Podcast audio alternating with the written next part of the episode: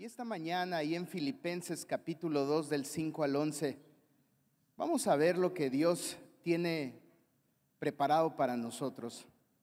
Yo creo que en su inmensa en su inmensa misericordia y en su inmenso amor el Señor siempre tiene algo para ti y para mí. Yo creo que esta mañana Dios quiere que tú y yo podamos entender un poquito más el plan que Dios tiene con nosotros. Y también el plan que tiene a través de nosotros. ¿Por qué? Pues porque Dios lo que quiere es dejarse ver, dejarse ver a través de nosotros y que tú y yo podamos también verlo en nuestras vidas. Dice la palabra ahí en Filipenses capítulo 2 del 5 al 11. El apóstol Pablo nos habla sobre sobre algo que tú y yo no tenemos que perder de vista. Y es tener un mismo sentir. Versículo 5 dice, tengan la misma actitud que tuvo Cristo Jesús. El apóstol Pablo a mí me está pidiendo que tengo que mirar muy de cerca la actitud de Cristo. Y la actitud de Cristo para nosotros como sus seguidores, para nosotros como sus hijos, es muy importante. Porque no puede haber una actitud diferente en nuestras vidas, diferente a la de Jesús. Porque definitivamente no vamos a poder cumplir el plan de Jesús que Él tiene en nuestras vidas y a través de nuestras vidas. Versículo 6 dice, aunque era Dios, no consideró que el ser igual a Dios fuera algo a lo cual aferrarse. En cambio, diga conmigo en cambio, en cambio renunció a sus privilegios divinos, adoptó la humilde posición de un esclavo y nació como un ser humano. Cuando apareció en forma de hombre, se humilló a sí mismo en obediencia a Dios y murió. En una cruz como morían los criminales. Por lo tanto, Dios lo elevó al lugar de máximo honor y le dio el nombre que está por encima de todos los demás nombres para que ante el nombre de Jesús se doble toda rodilla en el cielo y en la tierra y debajo de la tierra, y toda lengua declare que Jesucristo es el Señor para gloria de Dios Padre. En este domingo de resurrección es importante que tú y yo podamos entender el sentir que tuvo Jesucristo. Porque entendiendo el sentir que tuvo Jesucristo, vamos a poder entender el proceso por el cual tú y yo estamos pasando precisamente en la obra que Jesucristo quiere hacer en nosotros. Me he dado cuenta que después del COVID las cosas cambiaron. Yo creo que tienen que cambiar. Hasta los sermones tienen que cambiar. ¿Por qué? Porque nos dimos cuenta que hay necesidades que tenemos que cubrir en nuestra vida y que tal vez por el ritmo vertiginoso en el cual vivíamos, las descuidamos. Hoy el Señor quiere que tú y yo fijemos nuestra mirada en el sentir de Jesucristo. Porque Jesucristo también pasó por un proceso. El proceso que lo llevó a la muerte de cruz. El día viernes recordábamos ese día de la crucifixión, de la muerte de Jesús y también venía a nuestra mente que Jesucristo estaba en una tumba vacía, oscura, fría, sin esperanza, con muerte, esperando algo de parte del Padre. Pero miren, a mí me encanta ver la palabra de Dios y ver el sentir que tuvo Jesús. Porque Jesús no se quejó, Jesús, sin embargo, se humilló. Jesucristo no buscó ser adorado y exaltado, no, Jesucristo fue a lo, a lo más bajo. ¿Para qué? para que tú y yo hoy, este día, por medio de la instrucción, consejo que nos da Pablo, podamos tener ese sentir en nuestras vidas. ¿Qué es, queridos hermanos? ¿Qué fue lo que aprendió Jesús en su proceso? En su proceso Jesús aprendió. Aunque era Dios, dice que se humilló. Aunque era el Hijo de Dios, él tenía que pasar por un proceso que lo tenía que llevar a que a resurgir, a resucitar, para que el plan de Dios se cumpliera por medio de Jesucristo. Queridos hermanos, un sacrificio, único sacrificio. Ya no tenemos que pasar por ese proceso. Ese proceso ya lo pasó Jesús. Pero hay algo que tú y yo tenemos que pasar, porque cada uno de nosotros estamos en un proceso. ¿Un proceso para qué? Para poder ver la gloria de Dios. Jesús vio la gloria de Dios, pero se tuvo que humillar. Jesús vio el poder de Dios, pero él no consideró ser Dios. Él dijo, me voy a ser esclavo por amor a ustedes. Él obedeció hasta el final las instrucciones que Dios el Padre le había dado para poder cumplir con ese propósito. Ahí es donde tú y yo tenemos que vernos para ver el proceso por el cual estamos atravesando y de qué manera Dios quiere que tú y yo salgamos triunfantes para poder ser instrumentos de Dios y alcanzar aquel que no tiene a Cristo en su corazón. La pregunta es, ¿qué hizo Jesús? Jesús se despojó, se despojó de su naturaleza, se despojó de su corona, se despojó de la filiación que tenía con Dios como hijo. ¿Por qué era necesario? Se despoja de aquello que podía detener el plan de Dios.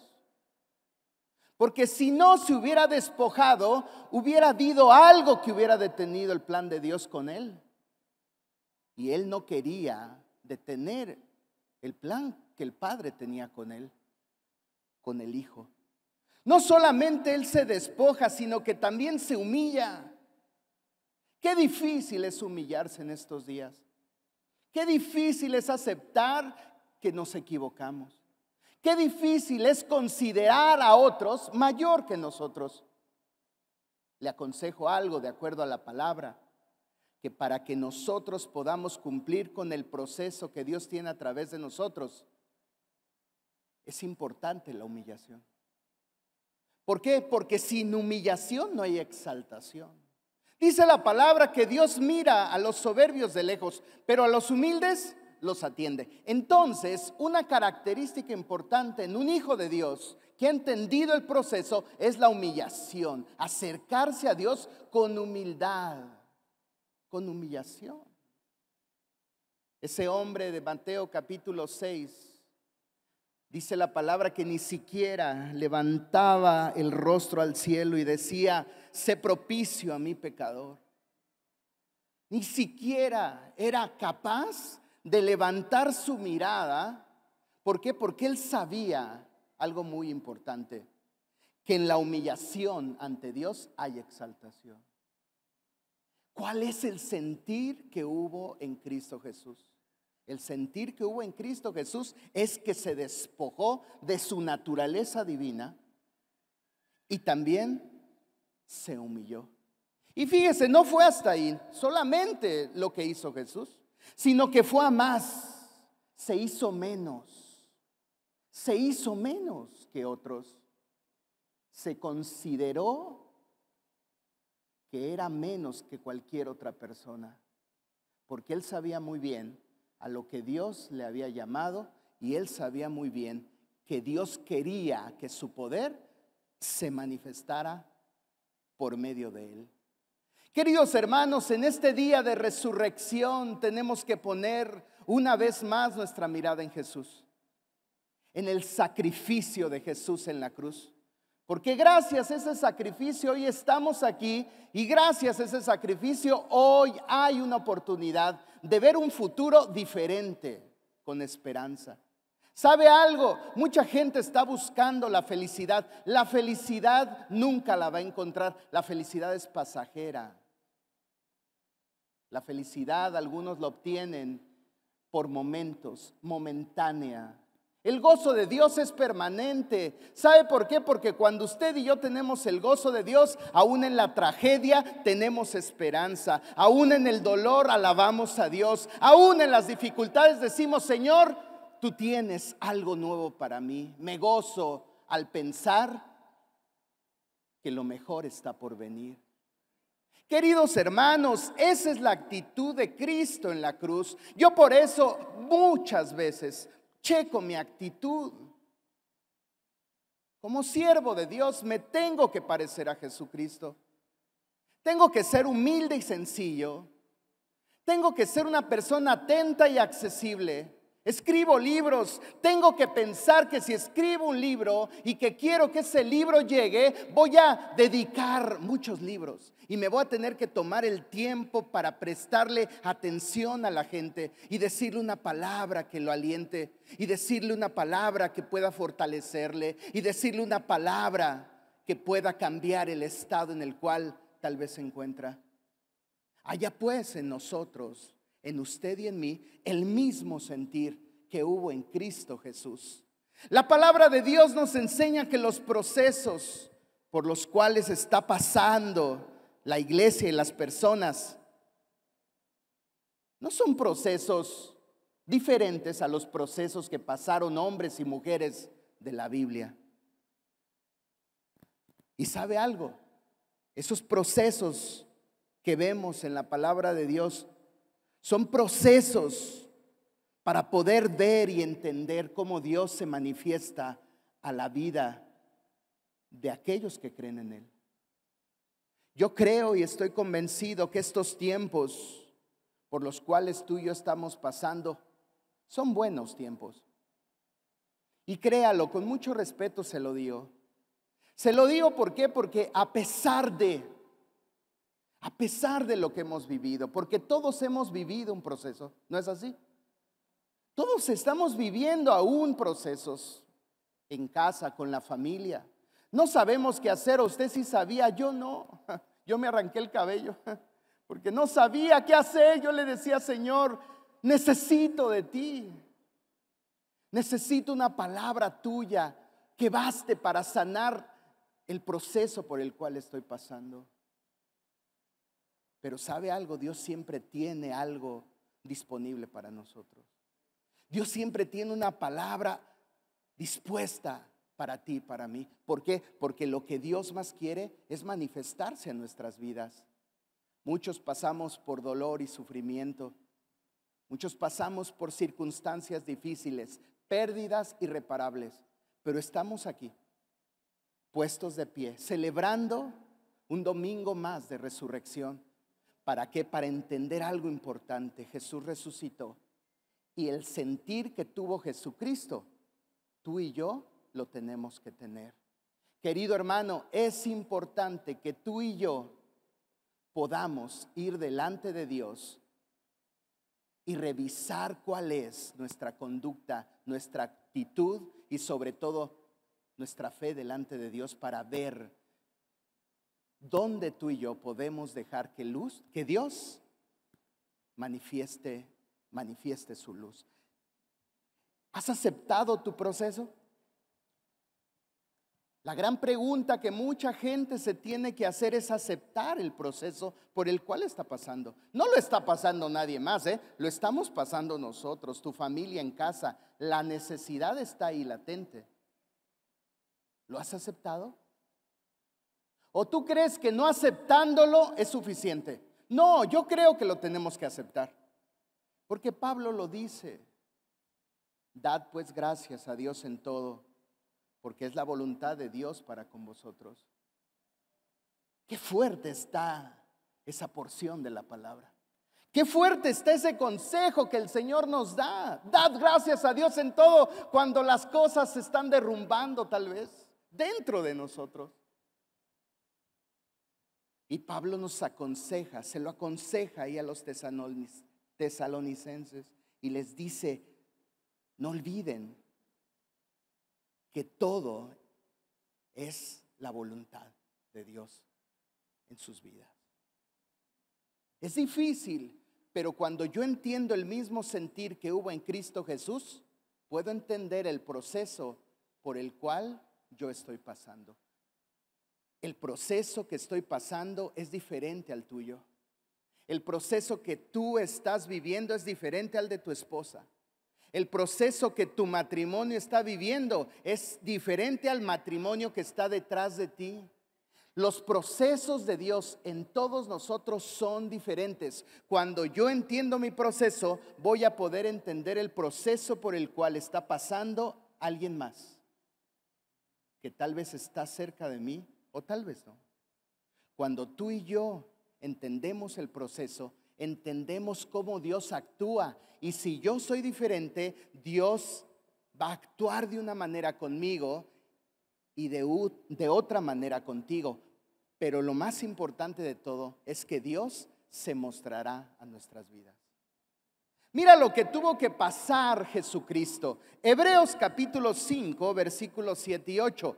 Hebreos capítulo 5, versículos 7 y 8. Y escucha lo que dice el escritor de Hebreos sobre Jesús. Mientras estuvo aquí en la tierra, mientras estuvo aquí en la tierra, Jesús ofreció oraciones y súplicas con gran clamor y lágrimas al que podía rescatarlo de la muerte. A mí me, encanta esa porción. ¿Sabes por qué? Porque veo a un Dios, a un Jesús humano con temores. Yo he sentido temor. Hace un año sentí un poco de temor, déjeme decirle. También igual que usted me enfermé de COVID. También igual que usted, algunos de ustedes me dio neumonía. Y sentí un poco de temor. Pero un poco nada más, ¿eh? ¿Por qué? Porque el Espíritu Santo estaba ahí y el Espíritu Santo inmediatamente entró en mi auxilio. Oh, y ahora, ¿quién podrá defenderme? Le decía el Señor y mire, vino el Espíritu Santo. Inmediatamente me cambió la actitud, la actitud de quejarme, tal vez, de sentir lástima por mí, tal vez, de decir, Señor, ¿se acabaron los planes para conmigo? Gracias al Espíritu Santo no me desanimé. Gracias al Espíritu Santo mantuve esa fe. Gracias al Espíritu Santo el temor se fue. Y pude entender el propósito de Dios. Jesucristo, dice el escritor de Hebreos, que Jesucristo también sufrió Jesucristo también oraba a Dios. Jesucristo clamaba al Señor con oraciones, así como usted y yo. Porque Él lo que no quería, o lo que iba a pasar, mejor dicho, iba a ser doloroso. Y Él le decía a Dios en sus oraciones, le decía a Dios y le preguntaba a Dios y le pedía a Dios que lo rescatara del proceso por el cual iba a pasar. Versículo 8 dice, aunque era hijo de Dios, Jesús aprendió, diga conmigo, aprendió. Obediencia por las cosas que sufrió. ¿Cómo el Hijo de Dios va, ¿Cómo el Hijo de Dios va a aprender a ser obediente si es el Hijo de Dios? Dice la palabra que vino siendo 100% Dios y 100% hombre. ¿Cómo tenía que aprender Jesús? Sí. Jesucristo tenía que aprender. Tenía que aprender obediencia. ¿Y cómo la aprendió? Por las cosas que sufrió. Jesucristo también sufrió como hemos sufrido tú y yo, y como tú y yo tenemos que aceptar que el sufrimiento es parte de lo que tú y yo tenemos que aprender. Las cosas cambian. Cuando vemos la palabra de Dios y vemos que Jesucristo, siendo Dios, se humilla, siendo Dios renuncia, siendo Dios no le importa su vida, es cuando yo puedo darme cuenta de algo, que tal vez es necesario que en mi proceso pueda humillarme, pueda renunciar a cosas para poder entender el sentir que hubo en Cristo Jesús. Cuando yo aprendo eso, las cosas cambian completamente, porque yo pienso algo y digo, si Jesús lo hizo para aprender, yo también lo puedo hacer, también para aprender. ¿Cuántos de nosotros tenemos que aprender? ¿Cuántos de nosotros tenemos que aprender el proceso, saber y conocer el proceso por el cual estamos pasando? Y también, ¿cuántos de nosotros tenemos que aprender a entender el proceso por el cual está pasando mucha gente? Hay gente que es intolerante a los procesos, no a los suyos, no a los de su familia, no, es intolerante a los procesos de otras personas. Y sabe algo, la misericordia tiene que ser parte de nuestro diario vivir, porque cuando yo entiendo mi proceso, voy a poder entender el proceso de aquellos hombres y mujeres que Dios ha puesto cerca de mí. Queridos hermanos, en este domingo de resurrección tenemos que aprender cómo Dios se quiere o se está, se quiere o se está queriendo manifestar en nuestras vidas. Tú y yo no podemos, queridos hermanos, decirle a Dios lo que Él tenga que hacer. No, no, te lo aconsejo. No te atrevas a decirle a Dios lo que tiene que hacer con nosotros decíamos que este hombre publicano de Mateo capítulo 6 no se atrevía a levantar el rostro y solamente le decía a Dios, sé propicio a mi, a mi pecador, reverencia total a Dios. Reverencia total a Dios. ¿Cómo puedo yo decirle a Dios lo que tenga que hacer cuando Él sabe muy bien lo que necesito? ¿Cómo le puedo decir a Dios que necesito más una cosa antes de lo que es primordial y vital para mí? ¿Cómo le puedo decir a Dios que me bendiga cuando mi actitud y mi comportamiento no es el, adecuado delante de Él? Allá pues en vosotros el mismo sentir que hubo en Cristo Jesús. Que Él no consideró ser hijo de Dios y se despojó. Si tú y yo hoy en este domingo de resurrección nos despojamos de aquellas cosas que nos limitan, créelo, nuestra vida, nuestro proceso será diferente. Créelo, porque lo que Dios quiere es manifestarse a, nuestras vidas en medio de nuestro proceso. Romanos capítulo 15, versículo 4 dice, porque las cosas que se escribieron antes para nuestra enseñanza se escribieron, a fin de que por medio de la paciencia y consolación de las escrituras tengamos esperanza. La Biblia está llena de procesos, de cómo Dios se manifiesta a la vida de diferentes personas, hombres, mujeres, de niños, de hombres enfermos, de hombres sanos. Da instrucciones precisas de cómo uno tiene que caminar en el reino de Dios. Nos dice la actitud que debemos de tener, el comportamiento que debemos de tener. Y es maravilloso ver lo que está escrito, lo que se escribió hace aproximadamente hace 2022 años. Importante.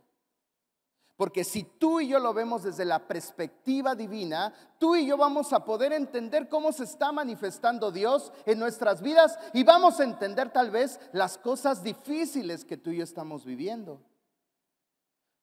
Uno de los grandes problemas al que nos enfrentamos en las iglesias de Jesucristo es que hay muerte espiritual. Hay muerte espiritual porque proyectos se han muerto. Se han muerto los proyectos los planes, los anhelos. Pero sabes qué algo, querido hermano, que en este domingo de resurrección Dios quiere que esos planes, proyectos puedan volver a renacer en nuestras vidas para poder hacerle frente a las cosas que están por venir. Las cosas han cambiado. Tiene que cambiar la manera en cual estamos viendo cómo Dios se está manifestando. Marcos capítulo, Marcos capítulo 14, versículo 12 al 16. Marcos capítulo 14 del, Dios, del 12 al 16, eh, el Señor le reventó la cabeza a los discípulos. Le reventó la cabeza. Así como me la viene o quiere reventármela a mí. Porque me dice, Juan, no me metas en una caja. Yo no soy para estar en una caja. Yo quiero que tú me conozcas y conozcas la manera tan diversa que tengo de manifestarme. Y es ahí donde entiendo lo que Pablo le decía a los romanos. Transformados pues por medio de la renovación de tu entendimiento. Porque si no, no voy a conocer lo que Dios quiere hacer en mi vida. ¿Cuántos quieren conocer lo que Dios está haciendo en nuestras vidas? Todos.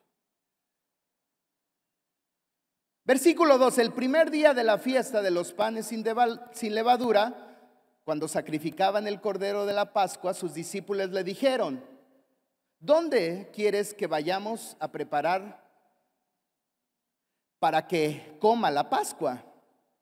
Versículo 13.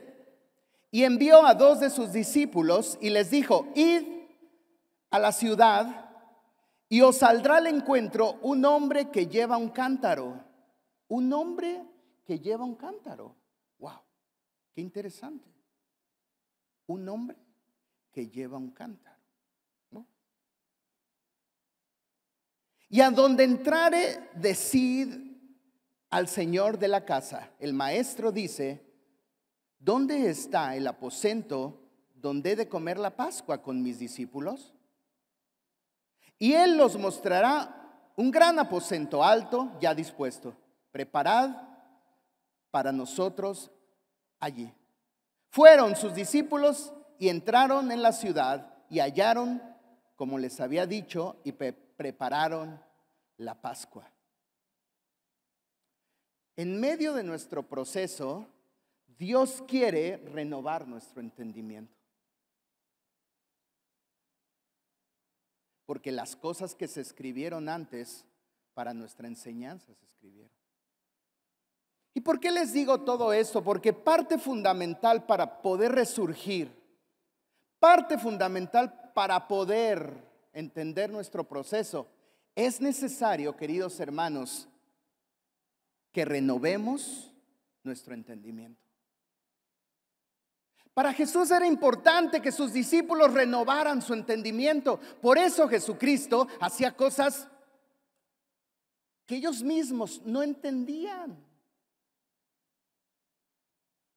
pero obedecían. Le digo al pastor Ampie hace unos días que platicábamos, un día Dios me dijo, ve y date, ¿ok? Siete vueltas en una oficina del gobierno de México. Yo digo, pero ¿para qué, Dios mío? Ve a darte siete vueltas en esa oficina. ¿Y qué cree que hice? Me fui. No me puse bloqueador, estaba haciendo un sol terrible, pero yo estaba ahí orando, Señor, no sé qué quieres hacer, pero yo vengo a dar las siete vueltas que tú me dijiste. Y en el nombre de Jesús que se haga y se cumpla tu plan. Porque yo entiendo que las escrituras se escribieron con un propósito, el poder entender que Dios tiene diferentes formas de manifestarse en nuestras vidas. Ahora, no quiero decirle que usted se tiene que ir a dar siete vueltas, ¿ah? Pero lo que yo quiero decir en su corazón y dejarlo bien claro en su corazón es que Dios hace muchas cosas. Mire, seguir a un hombre con un cántaro no era común. Más bien era imposible que un hombre llevara un cántaro. Imposible. Culturalmente era hasta ofensivo. Imagínense ahí el... Ay, qué bonito. Qué bonito, mira, un hombre con cántaro. No, los cántaros solamente los llevaban, ¿quién cree? Las mujeres. ¿Y qué pasó? Los discípulos dijeron, maestro, ¿qué nos estás mandando a hacer? ¿A seguir a un hombre raro con un cántaro? ¿Cómo es posible? Pero los discípulos atendieron el llamado del maestro porque los discípulos sabían que algo Dios quería enseñarles en medio de su proceso. ¿Qué es lo que pasó? Los discípulos tuvieron que creerle a Jesús e ir a la ciudad a buscar a un hombre que en su lógica cultural no iban a encontrar. Un hombre cargado un cántaro era algo inusual inusual. Pero aún así, ¿qué hicieron estos hombres? Siguieron, obedecieron lo que Jesucristo les dijo. Jesucristo lo que quiere es cambiar nuestro entendimiento. Si algo hizo hace un año, hoy lo quiere hacer diferente. Si algo hizo hace dos mil años, hoy lo quiere hacer diferente. Es Dios, es soberano, Él hace su voluntad. Si Dios quiere sanarnos, lo va a hacer de una manera diferente.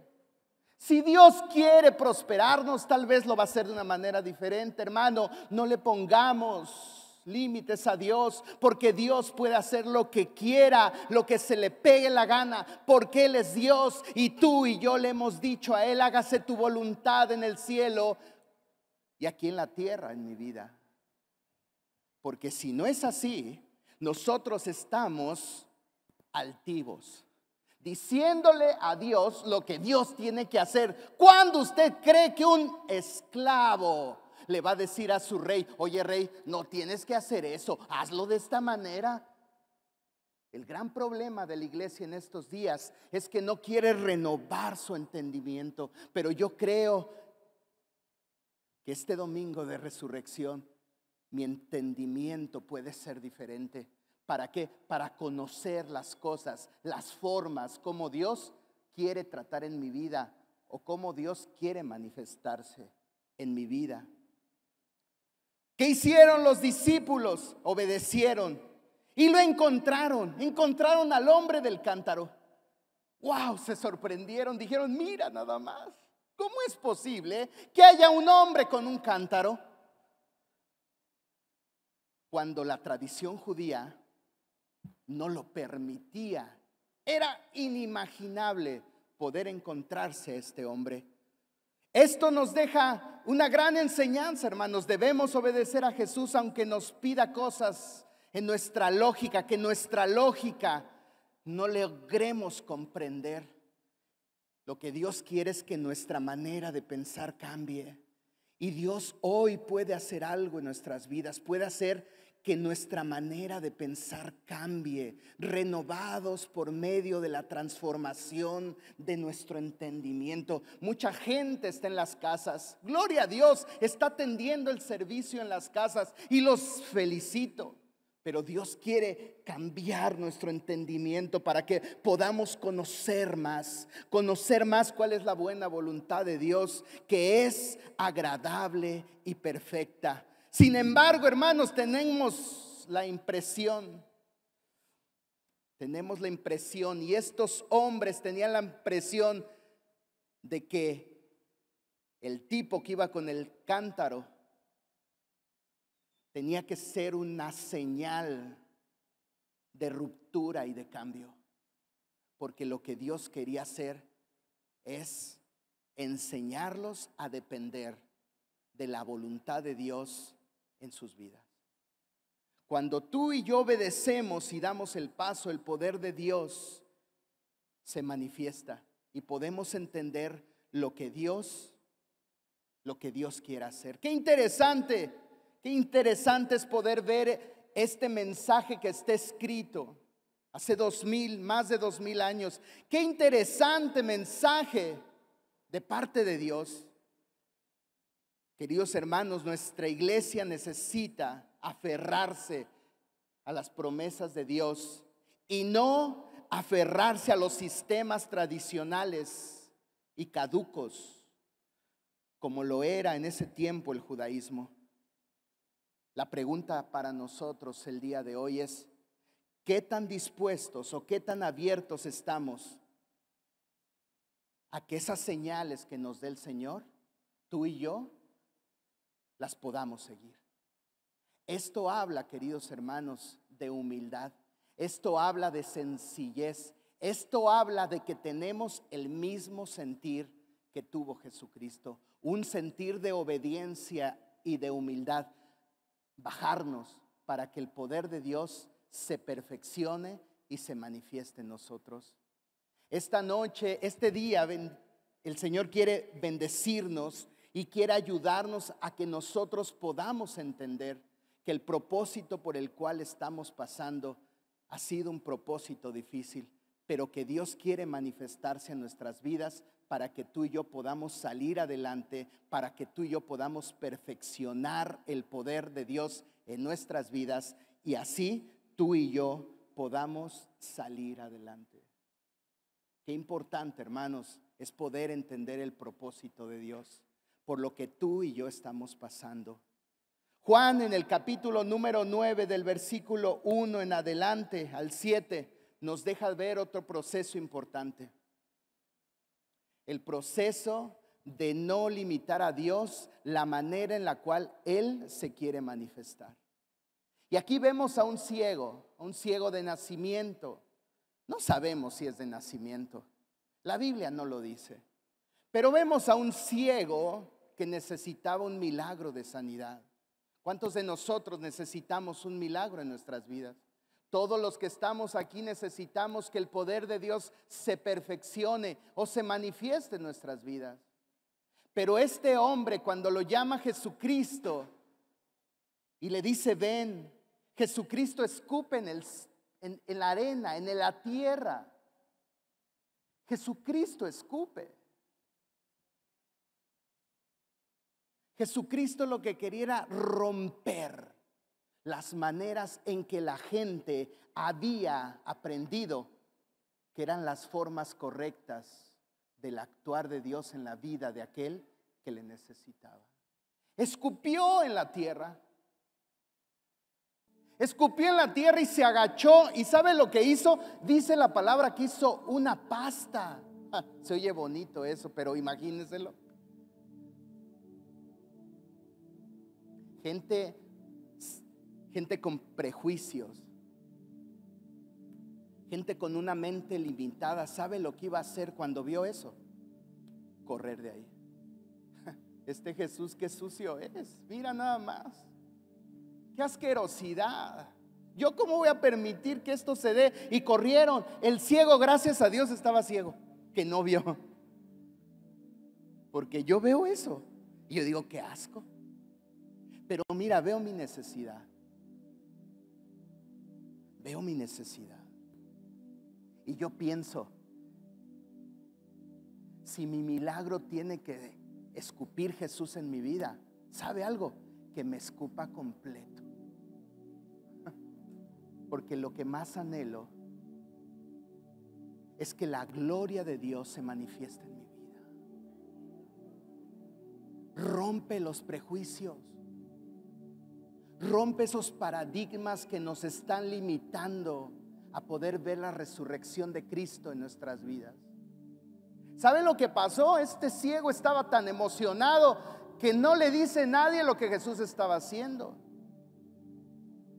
Tuvo que haber escupido mucho Jesús para hacer una pasta que le alcanzara para los dos ojos. Se la untó en los ojos y todavía le sale con con que vete a lavar al estanque de Siloé. Todavía tenía que caminar. Wow. Todavía, Señor. Todavía. Querido hermano, hermana, todavía falta un poquito más para que tú veas el poder de Dios en tu vida. Todavía falta un poquito más. Tal vez ya escupió, ya hizo ese lodito y ya te lo puso. Pero Él quiere todavía un poco más de ti y de mí. así como en el ciego. Le dijo, ve ahora y lávate en el estanque de Siloé. ¿Y sabe cuántos kilómetros había del lugar donde lo sanó? Dicen los expertos, los estudiosos de la palabra. Había mínimo dos kilómetros donde el ciego le iba a costar mucho desplazarse para llegar a completar su milagro. Yo creo que en este tiempo de resurrección Dios quiere completar nuestro milagro. Quiere completar algo que ya nos dio, que ya no lo dijo, pero sabe algo que necesitamos un esfuerzo más. Y la iglesia de Jesucristo en estos días necesita un poco más de Dios. Primeramente, imitarlo a Él. Porque la iglesia lo que necesita es reflejarle al mundo el amor de Jesús. Y aquí estamos tú y yo, hermano. En medio de la preocupación de la lucha, en medio de la escasez, tal vez del sufrimiento, de la enfermedad, pero con una palabra de esperanza que yo no la hice, una promesa que yo no la hice, una promesa que Dios te dio, una promesa que Dios te dio y que te está enviando a que te laves con esa agua que solamente Cristo puede dar. La agua de vida. ¿Para qué? Para que lo que te prometió Dios lo puedas ver y lo puedas tener. En este domingo de resurrección necesitamos resurgir. Esos sueños y anhelos necesitan resurgir, porque si son para la gloria y honra de Dios, tienen que resurgir. Tienen que resurgir esos sueños. No tenemos que estar apáticos, no tenemos que estar temerosos, no, tienen que resurgir esos sueños. Porque si esos sueños, queridos hermanos, no están en nosotros, pueden llegar a morirse y si se mueren, no habrá más quien los pueda resucitar. Pero en este día de resurrección, yo creo que tú y yo podemos entender el proceso y salir adelante y decirle al Señor, sabes que Dios, a pesar de todo, mi fe sigue bien puesta en ti. A pesar de todo, Dios, de la tristeza, angustia, de solución que he tenido, mi fe sigue estando bien puesta en ti. A pesar de lo que no tengo y que tal vez perdí, no me importa, porque no te he perdido a ti. Y porque tú me permites siempre contar contigo. El día viernes orábamos y meditábamos en nuestra fe. Nuestra fe está siendo probada. Le dije al pastor Ampie, me invitaron a Venezuela, mi fe está siendo probada. ¿Sabe por qué? Porque Venezuela está pasando por momentos difíciles, difíciles en todos los aspectos, pero ahí quiero estar.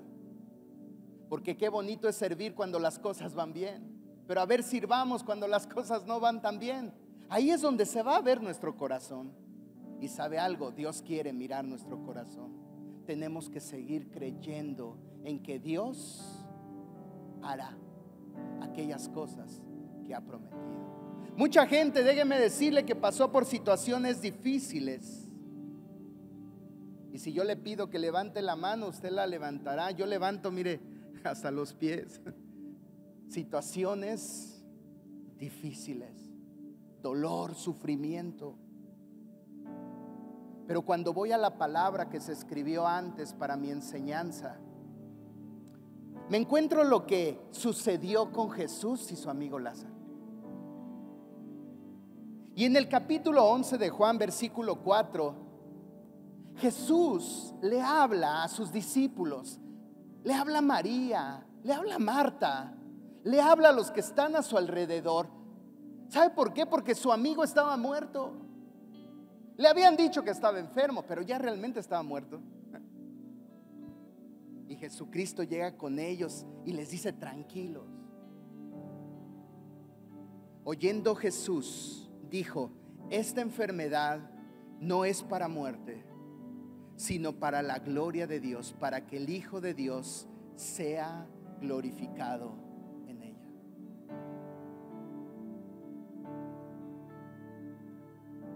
Cuando el Señor cambia nuestro entendimiento, podemos entender algo, que lo que estamos viviendo a nuestro alrededor es con un propósito, para que el nombre, para que el nombre para que el nombre de Dios, del Hijo de Dios, sea glorificado. Cambian las cosas, entendemos el proceso. Lloramos, pero con, con propósito. Porque somos hombres, mujeres con sentimientos. Sufrimos tal vez, pero no se nos olvida algo. Esto es para que el nombre de Jesús se manifieste. Este es la resurrección. Esto es la resurrección de Jesucristo. Esto es los problemas que vivimos. Esto es lo que Dios quiere hacer en tu vida y en mi vida. ¿Cuántos quieren que esos sueños resuciten, esa actitud nueva resucite? ¿Cuántos quieren decirle, queridos hermanos, a la tristeza que ya no más tristeza? Perdieron un ser querido. Con todo respeto se los digo, yo también. ¿Y qué cree?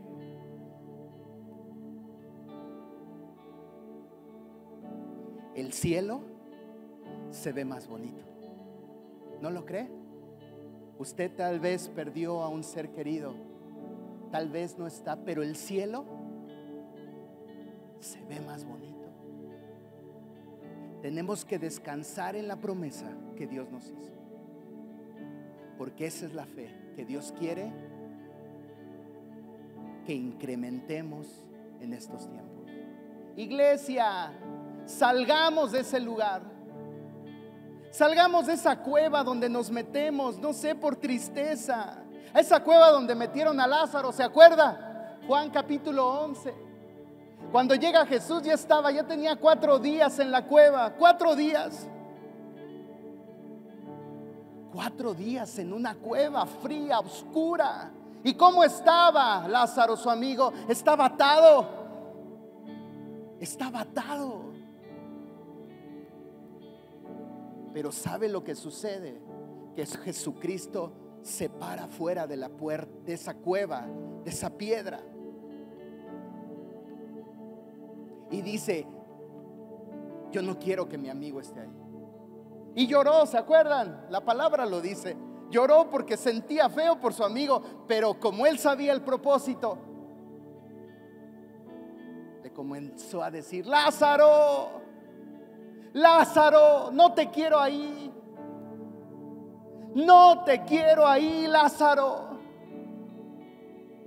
Porque Dios no quiere que estés en una cueva oscura, fría, sin oportunidades, sin esperanza, sin vida.